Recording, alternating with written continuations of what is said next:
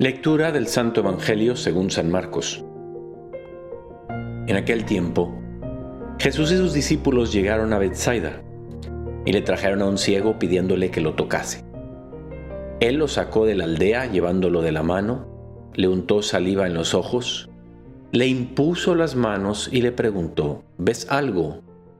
Levantando los ojos dijo, veo hombres, me parecen árboles, pero andan. Le puso otra vez las manos en los ojos. El hombre miró. Estaba curado y veía todo con claridad.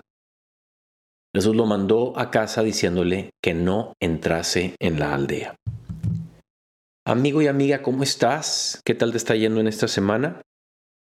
Sabes, el ser humano es frágil. Siempre somos unos mendigos que nos acercamos al millonario, al rico, que es Dios el dador de todas las bondades, el que tiene todas las soluciones, a esos anhelos que llevamos en el corazón y que no podemos conseguir por nosotros mismos. Entonces tú y yo, fíjate cuánto parte de nuestra oración es pedirle a Él. Es acercarnos a Él y decirle, Señor, te pido por fulanito, te pido por mi trabajo, te pido por mi papá, te pido por mi salud. Somos unos pedigüeños y así está bien, porque así con, Así cumplimos nuestro rol de humanos. Humanos necesitados que levantan las manos hacia el Padre bueno. Y ya sabemos que tradicionalmente se dice que cuando le hacemos peticiones a Dios, Él siempre tiene tres respuestas. Y nos da una de tres. La primera es sí, la segunda es no y la tercera es aún no. Entonces, él que es el mejor de los padres, a veces no me ha hecho caso a mí y no te ha hecho caso a ti. Cuando le pedimos algo muy preciado para nosotros, pero que él sabía que no era el momento o que no iba a ser nunca el momento. Es nuestro corazón, por así decir, impuro, y no me refiero a la castidad, sino impuro en general, empañado por los deseos del mundo, que le pide algo que él dice, no, esto no se lo puedo dar. Pues aquí este ciego llega y veamos cómo en las peticiones que todo ser humano eleva al cielo todos los días, encontramos un Dios que obra muchas veces de maneras un poco extrañas. Pueden frustrar, pueden no tener sentido para nuestros ojos, para lo que alcanzamos a ver, como el niño que no entiende por qué la mamá no lo deja jugar con el cuchillo o no lo deja cruzar la calle solo, porque no tiene la edad. Y aquí me viene una reflexión que me la predico yo a mí mismo. Las cosas de Dios toman tiempo. Las cosas de Dios son como las cosas del jardín. Mientras estemos ahí nada más parados viendo a, la, viendo a la plantita crecer, no crece. Uno tiene que andar por la vida ocupándose de las cosas diarias y las peticiones que le hacemos al Señor, dejar que Él responda cuando Él puede, cuando Él quiere, cuando ve que ya estamos preparados. Pero surge una pregunta. ¿Qué es ese tiempo? ¿Qué hago con Él? ¿Qué debo de sentir con ese tiempo entre que la petición se la hago y que Él no me responde.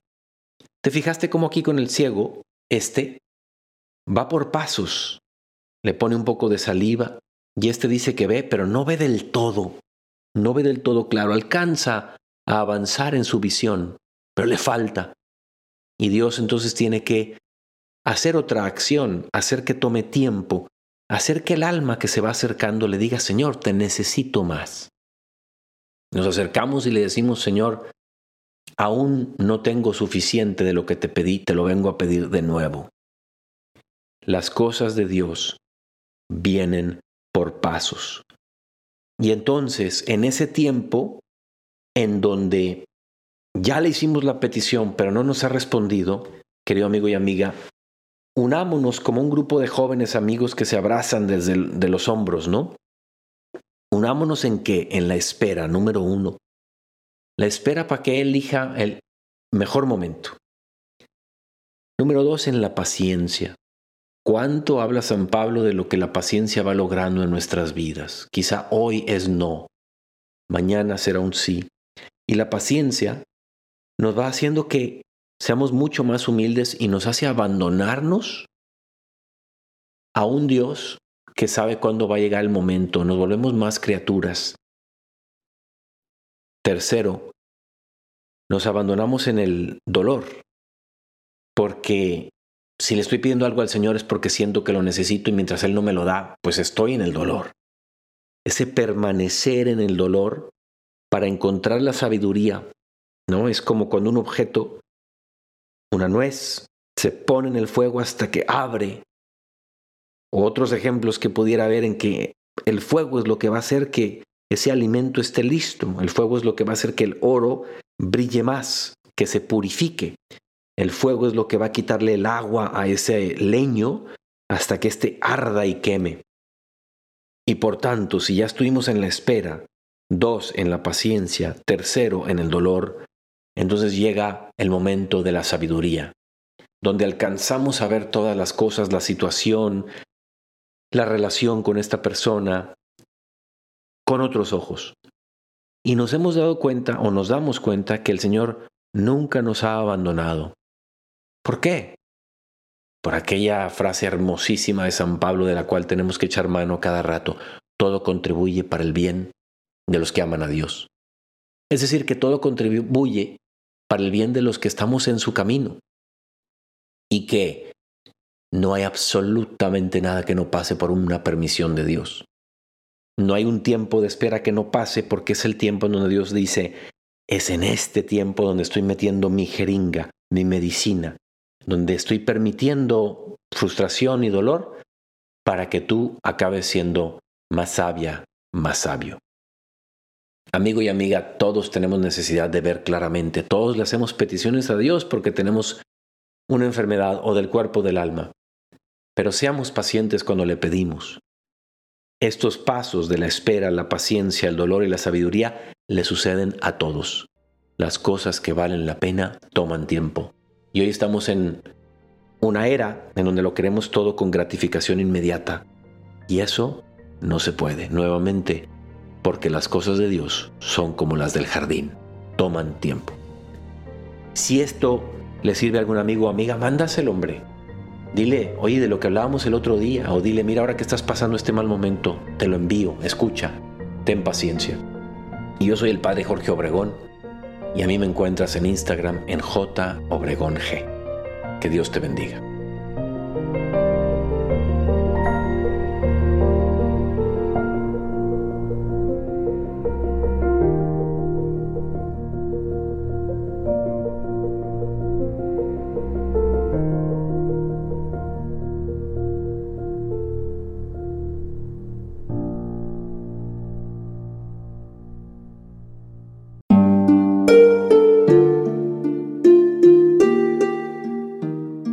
Hola, ¿qué tal? Perdón por la interrupción, pero quiero invitarte a escuchar el nuevo podcast de Juan Diego Network que se llama Oraciones de la Noche. Ahí te voy a acompañar antes de dormir, así que no tienes excusa para no escucharlo. ¿Y qué vamos a hacer? Pues yo te voy a ir guiando para que te relajes, te prepares para dormir y haremos una oración juntos. ¿Qué te parece? ¿Nos vemos pronto entonces? Escúchalo en tu plataforma favorita. Solo sigue el link en los show notes de este episodio. Oraciones de la noche. No lo olvides, ¿eh? Nos vemos pronto.